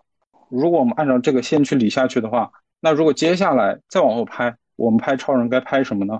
这也是我我们现在所看到的，就是目前 DC 整个宇宙的话，一个是神奇女侠和海王都已经有他们相应的续集在安排了，甚至神奇女侠都已经拍第三部了。但是为什么就是超人的续集就一直迟迟都没有落定？就是超人的单人电影，一方面就是说刚才就是聊的过程中也说到了，超人的故事的确不好写。但另一方面，我想说的是，也是因为是不是扎导的这几部电影就已经直接把。超人的这个接下来的就是可能发展的未来就已经锁死了，就不管是扎导或者是交给其他导，就已经没人能接得下这个活了。然后再说的话，可以可以顺着扎导这往下拍，我觉得还有的拍，知道吗？对对，我我就只能按照他这个方向走了嘛。如果就是再按照扎导拍的这个方向去拍，我们就看这次就是这个导剪版呈现出来的信息，最后这个结尾的话，哈，就呈现出来状态，蝙蝠侠。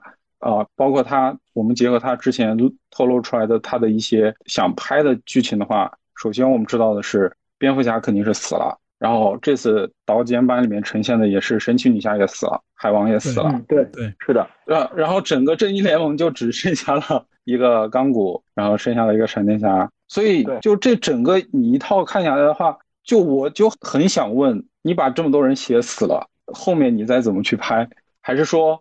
啊！我最后闪电侠再来一个时间回溯，我把所有人全再拉回来呢？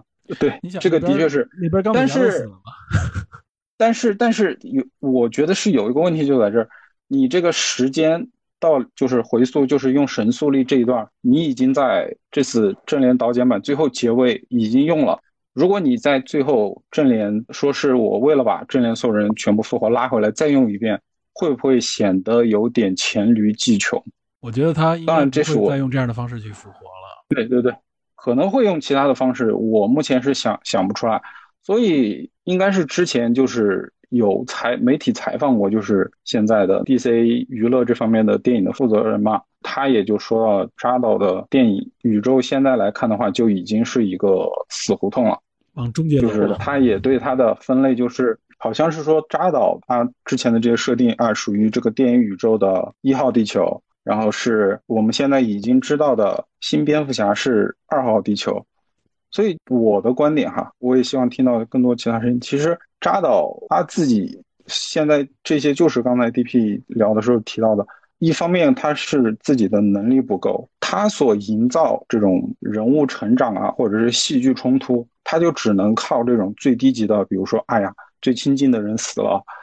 然后就导致他这无意之中就写死了太多人，就完全就不给自己，甚至就是不给可能会接手其他为拓展这个宇宙的单人电影的导演留各种后路。就对，在我看来，真的他就是已经就提前宣布了现在这个 DC 电影宇宙的死亡，给我的就是这种感觉。是的，是的，是的，典型的就是大少的死，还有闪电侠的这个类似于闪点的这种时间穿越。呃，其实你从新的蝙蝠侠单开一个宇宙来看，要把扎导这整个这一套宇宙体系开始慢慢的舍弃掉，慢慢过渡开。呃，神奇女侠就独立的故事，跟这个原来的电影也没有主线也没有关系。然后海王也是自己独立的故事，跟整个扎导这一部分只是演员重合，剧情上是不太连贯了。嗯，对，而且其实应该是走各自独立的小宇宙这种感觉。对，而且之前其实我。记得没错的话，应该就是在院线版正联上映之前，其实华纳方面就已经透露出已经有相关的意向了。因为我记得好像就是在那个院线版正联上映之前，我不记得是一一六一六还是一七年的那个 SDCC 上，当时华纳宣布了他要拍闪电侠闪点的时候，就有各种小道消息传出说，要在闪点这个电影中把大本换掉，就是换成一个更年轻的蝙蝠侠。能传出这种消息，是不是就是因为我刚才所说的，就是扎导所写的他的这些角色就已经把电影宇宙的可延续性就已经给锁死了？华纳已经意识到这个问题了，所以就已经开始采取这些相关的行动了。这种传闻特别多，对，就在拍那个正义联盟之前就说了，就是会有很多变动嘛。DC 对，而且现在我们所呈现出来的结果的确也是这样，就是大本可以说是已经被换掉了。虽然现在说的是他还还会在嗯那个闪电侠的电影中回归饰演蝙蝠侠，而且那个迈克尔基顿也会再次扮演蝙蝠侠。对，这也是我比较好奇的，就是闪电侠这个电影拍出来之后，它会呈现出怎么样一种 DC 电影宇宙现在的状态，包括还真的会不会有从闪电侠这个电影。继续往后延续出，就是刚才我所说的这个电影宇宙的一号地球，还会不会继续有延续？啊，我也只能说就拭目以待吧。我觉得扎导至少有一点啊，就是他拍这部电影的时候，他已经意识到他会被呃华纳换掉，或者说华纳准备对他下手，这件事情肯定是他已经意识到了的。你想，一六年的自杀小队那么的烂。对吧？大家都说，这个当时的传闻已经就是，我记得那时候好像就业界就传了很多这样的传闻，说扎导要被换掉，大家不满，这里边矛盾怎么怎么样。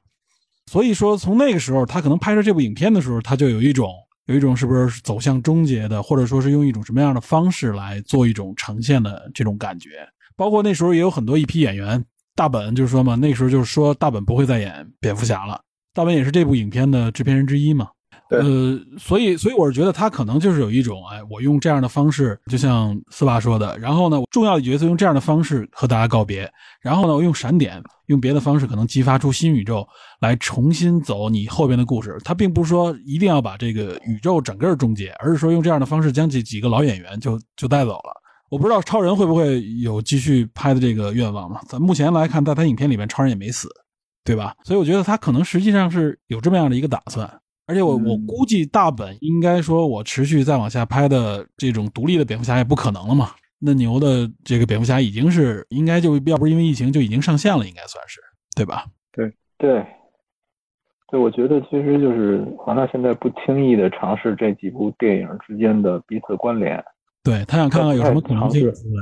对他或者是说把这几部电影弱关联。其实我觉得重启不一定都要靠闪点来重启，闪点是主要，其实就是因为 Barry Allen 没有太多更多的合适有噱头的东西来拍，所以拍闪点可能是大家关注点最高的一个时间。对，要不然闪电就弱，就就没人关注了，好像都。对，其实有很多故事都可以拍，但是窝里的更多，阿里的稍微少一些。然后像一个漫画形象，如果说拍的不行。那么可能就转战成狙击，比如说传说中的绿灯军团，就是因为绿灯侠的电影不行，然后瞬间就被放弃掉。这个说明华纳试错，现在非常谨慎，非常小心。他可能用各种各样的方式去尝试，甚至说他把很大一部分的角色都给了 CW，让那边去拍，包括这个路易斯和超人，超人和路易斯那个新的剧，其实都是他在用小的平台去尝试市场可能的反馈。如果说大家反馈非常非常好，他才有可能去立项去拍投资更大的电影。呃，而这些东西，如果说大家强行把它这一部一部电影联系起来的话，可能华纳自己也现在暂时也不打算这么做，因为强行的联系的话，它调动的资源和人员更多，消耗的资金更多，消耗的时间也更多，他可能觉得太冒险了。短时间内，我觉得集结类的电影可能不太多，估计还是单人的。如果说时机合适的话，再拍小集结呗，都是一些二三线角色集结，比如说像自杀这种。自杀小队，自杀小队已经交给交给那谁了，交给刚导拍完第二部了嘛都。对，所以就是说，就走这种小集结，然后如果小集结里边有人物形象立住了，可能单独扯出来拍一个单人，是吧？拍单人电影。对，那谁那个哈利奎恩不就是吗？对，不不过哈利奎恩确实有点嘎，我觉得拍的。嗨，其实马克·罗比也拍不了几。嗯，那也是他自己担任是类似于制片人啊，还是类似于什么一个卦象，他也要吃这个角色的红利嘛。当时谁给我提的？确实是。行，别人还有啥要要说要聊的吗？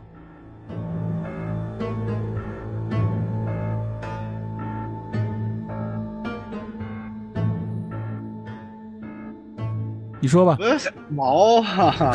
不是我，我是觉得整体结构，刚才我的那个文字里边，我我稍微说了一下，我是觉得整体结构啊，还有那个都跟那个复联太像了。首先，当然我也知道，的的漫画我不太了解啊，但是就是这个 Darkseid 和这个灭霸的形象本身就是挺有渊源的，是吧？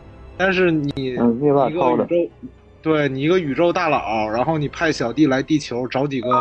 找几个东西，然后呃要把这几个东西凑齐，干一件大事儿，这些太像了吧？然后人家漫威好歹也是那几个宝石吧，是散落各处，正派反派都得去找。然后人家那个幻视自己就是宝石的一部分，还带出这段就是就是得提前取宝石就得杀了他自己这种设定，就就相对复杂一些吧。这块就是正义这一方就守塔，然后等着人家来拿，然后已经能预料到肯定要抢走了，就 又太像又没人家做的好。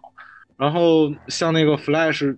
出来的时候，这个那整个一段不就是索尼的快银吗？就一模一样啊！所以你看，在这样的基础上，你是不是觉得把黑人不是什么把黑人把超人黑化会不会有点新意？就是 misdirection，对呀，就是对。然后你想在这个基础上再绿一下，会不会更有新意？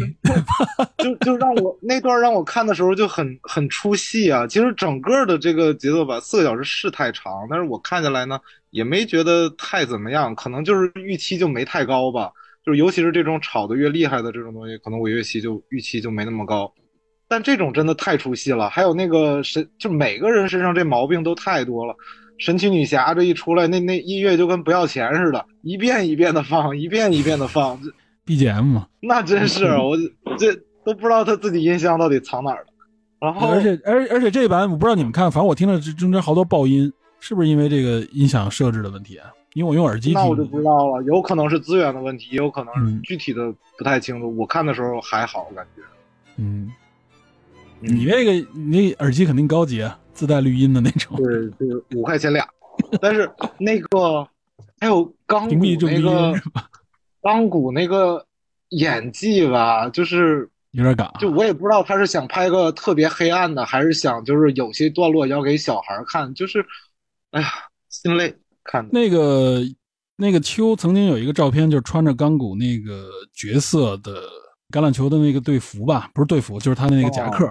知道吧？有那么个照片，你知道吧？DP 高谭城市大学过，对高谭城市大学的这个橄榄球队那个外套。漫画不是高谭啊，对漫漫画不是。我就说从这点能看出来，这个显然秋对这个这个角色应该可能有一些偏爱吧，所以可能扎导在这块下笔也下的比较多一些。他他他算是有点亮点，就是他，但这也是超级英雄的一个老生常谈了，就是当他。得到这个能力的时候，然后他爸那个就是点了他一下，就说你有这个能力，就是重要的不是你能做什么，而是你不去做什么，大概就是这种话，就还好了。但是这个他跟他爸这个情感的羁绊，简直就是，哎呀，他实际上是什么呀？你看啊，就是刚果这个角色也有他孩子的影子，就是他本来应该是已经死去了，知道吧？我能理解，对我能理解他这种就是。代入感，包括你的代入感，我是能理解。但你这个是个 电影，你是给人看的，你你不能说这个这个，我电影虽然拍的不咋地，但是你看我这个多深沉啊，或者什么的，你不能不是不是深沉。你说他这个方式是什么？就是说这孩子已经死去了，结果是让他爸给让一个不负责任的父亲嘛，相当于是给他复活过来了。你明白他是在表达什么吗？啊，对，我明白他在表达什么。但是预示的是不是就是这部电影啊？你不你不你不觉得吗？你你钢骨本来已经死了，这个 他。他爸后来就为了那个给钢骨做点事儿，然后那个呃，本来是说要预报说这个是 false alarm，然后又要那个看着是钢骨进来了，然后那个表情，然后跟钢骨相视，还两个人点个头。我天，这是演员演出来的戏吗？我都觉着。你这个戏我也是带有有色眼光去看这个这这一段戏。不是我我是真的觉得那段戏真的好尬，就刚才他爸死之前是吧？压了都。就就还有一方面就是那个钢骨他爸不是就把那个母盒拿去就拿那个射线去照吗？就是说是给他升温嘛。然后这边是呃刚才 AI 已经说了就很尬，然后另一边就是这边是我记得应该是海王跟闪电侠还是谁他们冲到冲进来去抢那个刚好荒原狼通过那个爆音通道传到那地方来抢母盒嘛，然后就冲进来去抢母盒，摆了一个姿势啊，就是感觉好像要做好。作战准备了，就摆这个姿势，然后两边说了一句话，怎怎么怎么，然后荒原狼又传走了，然后那个海王这边就是啊，看他走了吧，姿势一一放下，就感觉好像是什么都没有发生过一样啊，有他们就像是对，就就就就那样就过去了，真的太尬了那段。因为在原来的剧本里边，被带走的时候，他们就不在旁边嘛，不是在原来的那一版本里边，在这版里边他得要拍一个，他们要去，他们是因为是在现场的感觉嘛，就很敷衍的感觉，就给我的那种。我跟你说，他们这个演技就像那个这几个演员，就像那个他们是《玩具总动员》里的角色一样，就是镜头晃到你。你才开始断。哎，对对对对对，就是就是这种感觉。一晃不到你，你就坐下来开始给那儿喝可乐了，就基本是那种感觉。哎，其实我跟你这么说啊，各位，这种细节你可以在漫威的所有电影当中都能找到，非常不合理。那肯定是，但是我现在有点不清楚这个电影它的时间关系，就是说扎导这个戏，就是他拍完是大概是什么时候来着？和复联四的时间相比的话，你是说这个最后这个版本吗？还是说之前这个版本？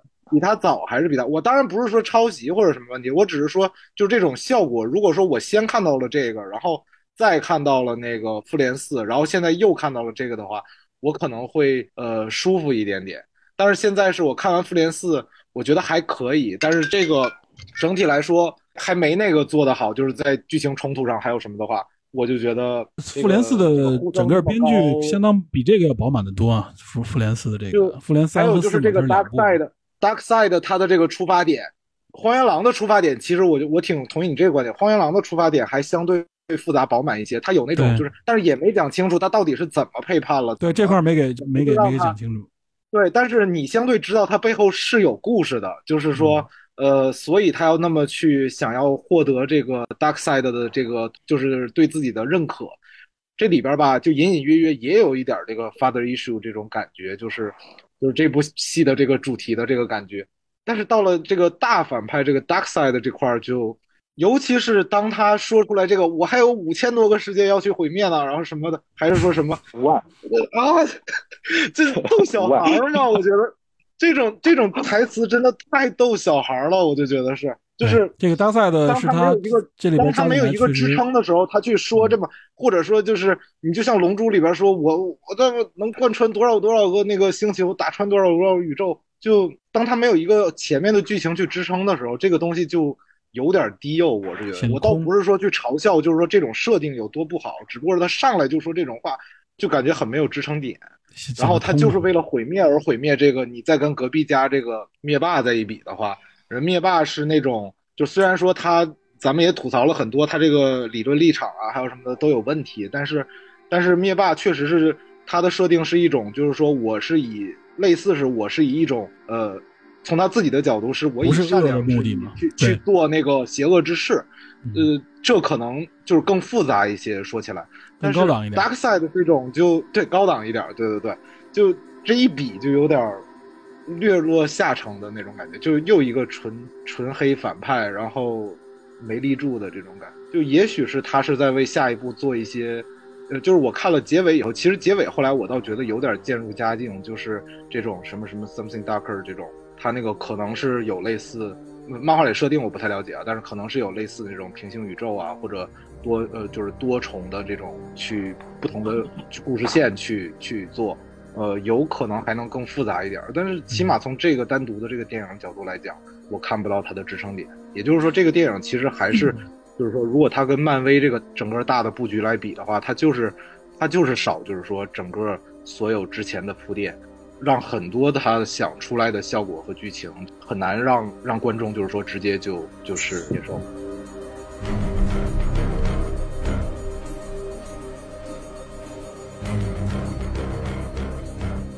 呃，那个我稍微可以补充一下吧。那个，因为那个《正义联盟》本身来讲是二零一七年的片子，我因为有一个特别明显的印象，就是在上映之前，很多人都在说，就是他抢这个档期就是为了抢复联的头一年。所以说，在第二年那个二零一八和二零一九年，他连续两部那个复联三和四嘛。所以说，必然你要是从电影角度来讲的话，那个肯定是《正义联盟》先出来的。有这个设定，但说实在的，就是搜集东西，然后最后战 BOSS 这种情节呀，这个从很早很很多年以前的都已经在电影里边就套路了。非常早的，你像西部片，还有一些海盗的这种电影题材里面，都已经非常常见了。只是因为这几个片子离得过近，而且又同样都是漫改电影，可能确实看着是有点雷同，而且本身在漫画。这个造型层面上，他们本身确实就有过当年的这些借鉴啊，这些这些讨论什么的。其实这个我倒觉得眼光可以，反正咱咱不用太纠结于这个，因为纠结于这个吧，实际来讲，那很多片儿，将来你未来看的很多片子里面，那这些影子根本就不可能少的，肯定会越来越多。对，这种设定肯定是会有。对，而且我觉得从角色设塑造上吧，就像刚才提到钢骨，因为钢骨本身来讲，他这个角色的一个最核心的一点，他所以和他父亲有这个矛盾。主要是因为他父亲本身不顾家庭，而且他在父亲拯救自己和把自己变成一个就是非人的怪物的之间，他有一种极其矛盾的个人的内心挣扎。当然，电影里面是没有表现出来，但是咱们怎么说呢？就说如果咱是脑补来想的话，这个核心矛盾是非常有看点的。这也是这个角色能在这个属于说正义联盟里边作为这个几巨头出现的一个很很有道理的地方啊。电影里边没表现好归没表现好，这个演员没演好也是没演好，对。但是我觉得本身我是觉得电影里好像还是有一点儿，就是你刚才说的这个，他扎导还是有尝试去表现一下，就是那一段，就是他应该是。感觉有点像是能力觉醒之后，就是他进入他自己内心世界嘛，就是去看各个地方的监视器什么。然后这个时候不是还有他父亲旁白说啊，你现在这个你的这个力量是什么？确实处理是在这个一和零的世界，你是绝对的霸主。对，就是我觉得这个就就就就这这这这句台词，当那个怎么感觉后面一和零，我要举报了，语境下我要举报了。用那个手的，然后就举报了。然后就是哎，刚好刚好说到钢骨，钢骨不是有一段戏，就是钢骨是说那个母核起源，就是说到人类母核这边是什么，最开始被纳粹挖出来，然后又被美军拿去。我不是很明白，就是扎导就把这段加进来，意义到底在哪里？我觉得可能是为了蹭一下印第安纳琼斯的梗吧。对，就是我当时看到这一点的时候，给我的感觉就是当时那个迈克尔被拍的那个变形金刚是四还是五啊？就不是他也是强行插进去说，哎呀，变形金刚也是什么啊？参加了什么就是二战呐这些，给我这种感觉好像就是强行为了把这个本身是一个架空的一个就是这种漫改电影跟现实连在一起，就是增加一个什么我这个电影的什么厚重感呐什么的。就那段就很没必要，我真的是觉得那段戏，这个我我确实觉得啊，有些地方其实因为毕竟来讲的话，这种片子这种改编剧本身前史就很多，而且这些影影人本身也有自己的这个表达欲望，有些在编剧上层面上，这个地方如果说这么说吧，如果说如此就在这个层面上都有一些苛求，会让你觉得欣赏不了这个，就是欣赏的时候会出戏的话，那本身我觉得这个电影本身可能。其实没有必要再再继续看了，就因为这样地方在这类电影里边会太多了，就对吧？我这么说可能极端一点，但是确实是这个意思啊。这其实就是你只要有一处觉得出戏，你后边你会处处觉得出戏，知道吧？对，这类电影这个东西就不会少的。哎，那个最后彩蛋相当于是就是小丑和蝙蝠侠那段，你有什么更详细一点解读吗？那块其实我不是特别懂，就我知道他说的这些人物，但是有没有什么更深层次的寓意吗？那段没什么太多寓意，那段就是说，就是蝙蝠侠小丑打嘴炮吗？未来的一个噩梦，就是就是一个黑暗设定是吗？对，然后超人黑化，然后这个他们最终奋力一搏那种感觉，然后但是据说小丑跟蝙蝠侠那个对话是非常黄暴的，不仅仅是翻译的问题。嗯，对对，能潜台词就听出来了。那段不过我想问一下。其实我想问问，就是这段当时有说过，他是在那个蝙蝠侠战超人的那段闪回的之前还是之后吗？应按理论上是之前，但是感觉好像又跟那个挺割裂的。不知道，反正这个是这个肯定是后面才补拍的，是这次才补。但是从服装上看，闪电是还是那个服装嘛？他是穿那套衣服穿回来的。闪电侠造型没变，然后我觉得应该是之前的一个思路，但是重新拍的。对，因为里边有小丑嘛，里边有这个谁莱托嘛。但是我感觉小丑官方都没提加进来的。莱托不是说他再也不演了吗？那你要看谁呼唤了，知道吧？演员说再也不演了，这就听听就行了，对吧？我再也不拍变形金刚了，这是我最后一部拍的变形金刚。对，迈克尔贝这是最最最没节操的，基本上是辱了。不给钱我再也不拍了，是吧？对，基本是这意思。其实啊，刚那个刚才听前面两两位朋友那个说，就是这个电影很多地方看着很别扭。其实我有一个点自己想法啊，就是因为我之前看书啊，还有看什么影评啊，其实经常看到就是豆瓣底下有不少就是完全针对这些东西来那个喷的，就是觉得这书怎么写成这样，这个情节怎么这么不合理，这个地方我怎么看这么不爽。其实我有点话其实想说，就是因为现在这个流媒体这个情况啊，就是大家获取资源的这个渠道都非常多。不管是影评还是那个书评啊，还是什么游戏啊都好，就是你可以很快的就了解到这个东西到底是什么一个玩意儿，对吧？就是说我能知道这个东西到底是不是我的菜。如果说真不是我的菜，其实大家真没有必要浪费这个时间。就是怎么说呢？为了呃，属于说那个在咱们社交媒体里边能多多发言或怎么着的时候，跟大家能聊到一起去的时候，呃，强硬着头皮去看的。其实我是非常不主张这种欣赏作品的，尤其不管是对文艺作品呢，还是这种娱乐性作品，这是其实来讲，这给自己也是个负担。这这种情况实际来讲本身也不太健康。这个我个人还是觉得，就是呃，大家自己对自己品味肯定很了解，就是自己看哪些东西最舒服。当然了，我这并不是说要把自己局限在一个这种欣赏范围内，开阔眼界，走出自己的这个就是安全区，当然是没错的。但是自己都已经明显觉得不是的情况，咱就没有必要说一定说要继续再去看这个了。其实我觉得，咱花更多的时间去看自己更舒服一点、能开阔自己眼界的东西，看着。哎，耳耳目一新的东西可能更好，我这是我一点个人想法。对，没错没错，说挺好。如果你觉得看了实在没什么可看，又看着没没有乐趣的话，听一听类似于像《电影侦探》这样的节目，哎，没准能发现一些新的 角度，是吧？对对对对对，散了散了散了，哈。AI 听不下去了，是吧？哈哈哈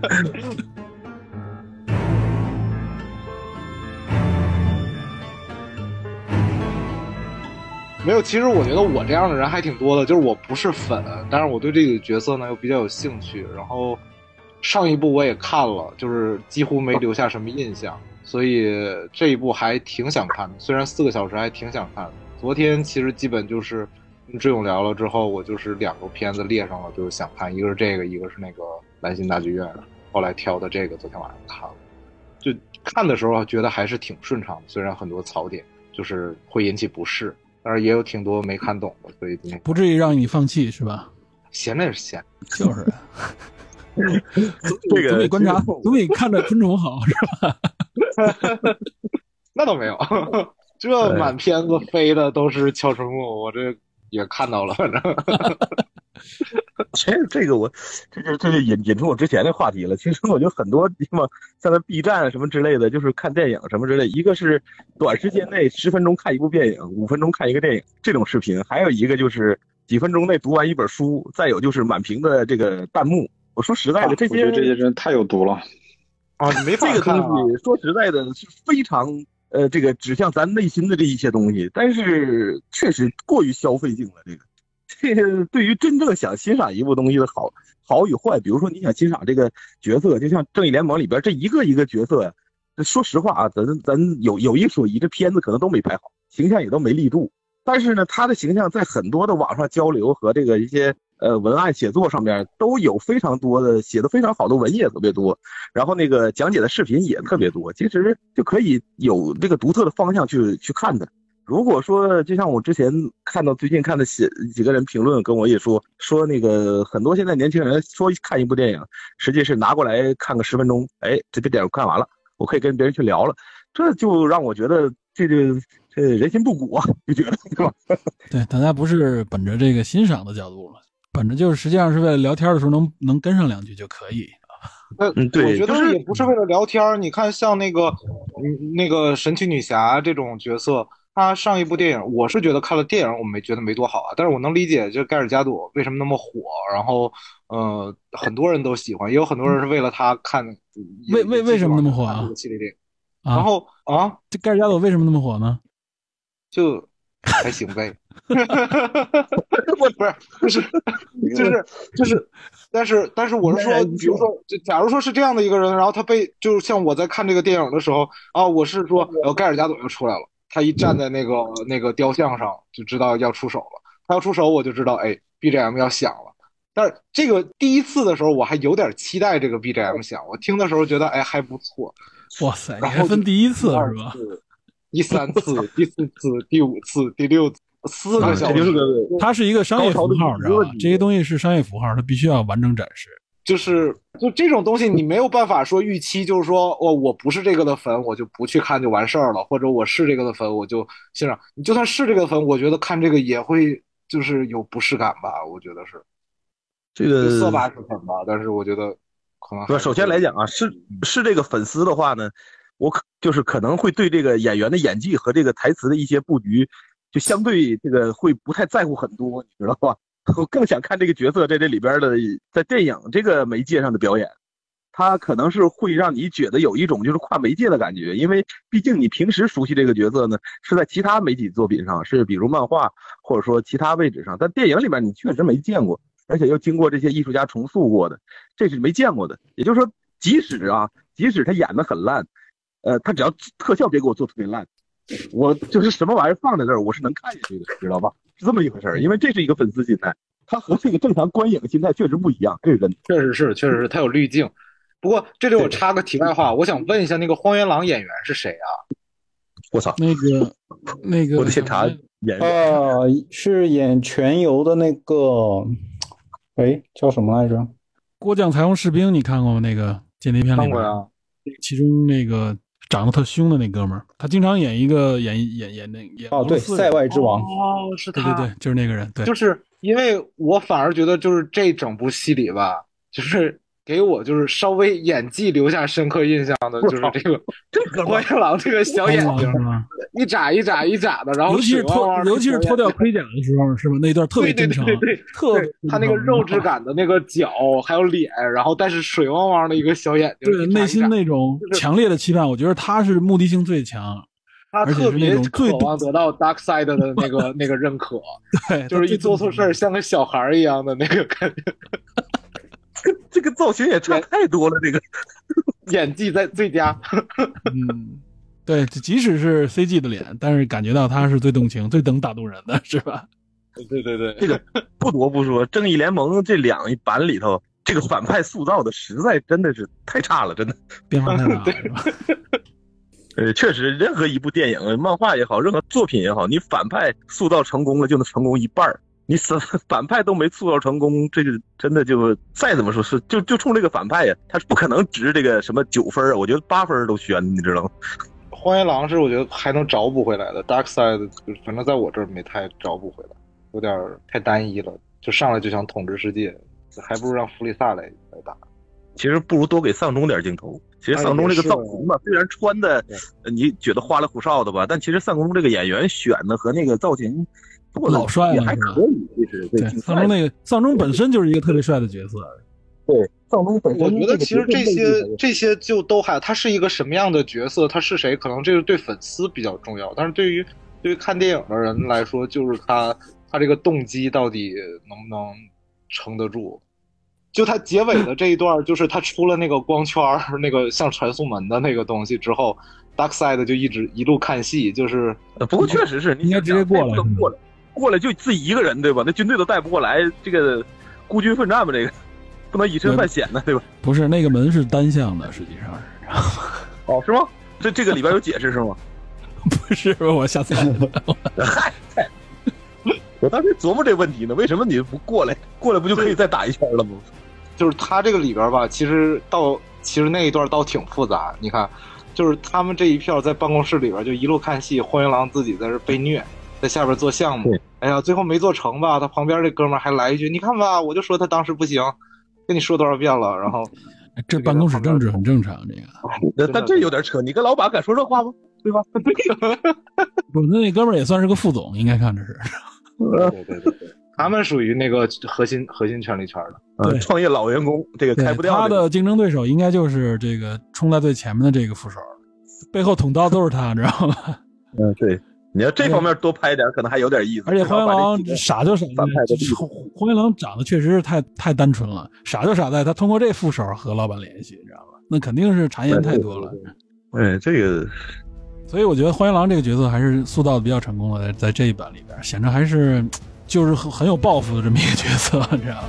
而且实力也确实够强。